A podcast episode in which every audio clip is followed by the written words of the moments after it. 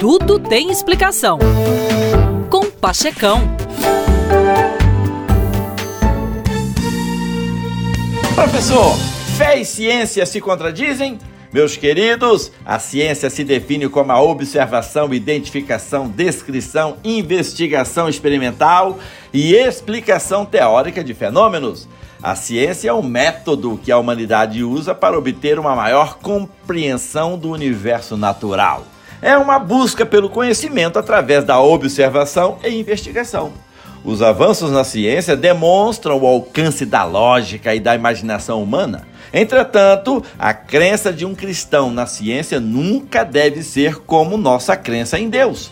Um cristão pode ter fé em Deus e respeito pela ciência contanto que nos lembremos do que é perfeito e do que não é. Nossa crença em Deus é uma crença de fé. Cremos em seu Filho para a salvação. Temos fé em Sua palavra para a instrução e fé em seu Santo Espírito para a orientação. Nossa fé em Deus deve ser absoluta, pois quando colocamos nossa fé em Deus, confiamos em um Criador perfeito, onipotente e onisciente. Nossa crença na ciência deve ser intelectual e nada mais.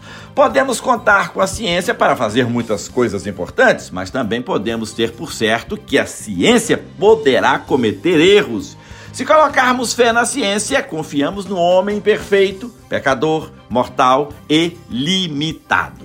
Conforme a ciência moderna descobre mais a respeito do universo, mais evidências encontramos a respeito da criação.